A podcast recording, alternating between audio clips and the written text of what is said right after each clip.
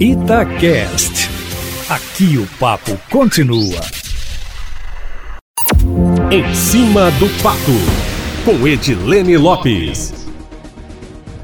Depois de três meses de conciliação e uma prorrogação de prazo até o próximo dia 22, o acordo entre as instituições do poder público com a Vale deve ser assinado amanhã às nove da manhã no Tribunal de Justiça de Minas Gerais. A informação foi adiantada pelo procurador Jaba Soares Júnior, que é o chefe do Ministério Público Estadual, conforme nós noticiamos hoje mais cedo. Ainda de acordo com ele, o acordo bilionário será o maior da história de Minas Gerais. Conforme a Itatiaia informou em primeira mão, na sexta-feira da semana passada, a Vale fez uma proposta de cerca de 37 bilhões de reais. O valor exato do acordo ainda não foi divulgado. Serão descontados dele 10 bilhões de reais que a mineradora afirma que já destinou para a reparação. Uma das condições para que o acordo fosse fechado, Eustáquio, era a continuidade do pagamento do auxílio emergencial por um dado período para atingidos que já são contemplados pelo auxílio. No entanto, outras milhares de pessoas ainda reivindicam reconhecimento como vítimas da tragédia,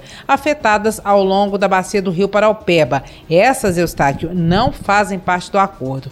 Com o dinheiro em caixa, o Estado planeja viabilizar diversas obras ao longo da bacia do Paraupeba, dentre elas obras viárias. Há quem defenda que, com o remanejamento desses recursos, que vão aliviar os cofres públicos do Estado, o Executivo deve investir em ampliação da vacinação, no pagamento do 13º para os servidores que ainda não receberam e na regularização dos salários do funcionalismo que seguem sendo parcelados, Eustáquio Ramos.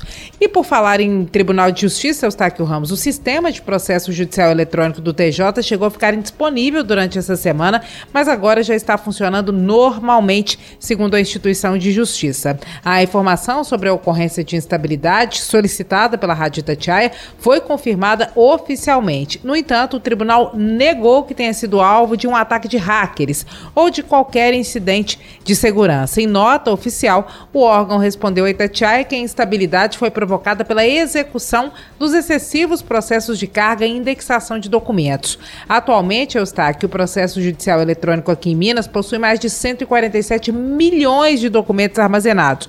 Muita coisa, sendo que Minas tem o maior volume dentre entre todos os tribunais estaduais do país. O Tribunal de Justiça respondeu a Itatiaia que está tudo funcionando normalmente, Eustáquio Ramos, mas ainda tem alguns usuários reclamando que há indisponibilidade no sistema. O problema, segundo o Tribunal de Justiça, já foi resolvido. É isso, meu amigo. Amanhã eu volto, sempre em primeira mão e em cima do fato.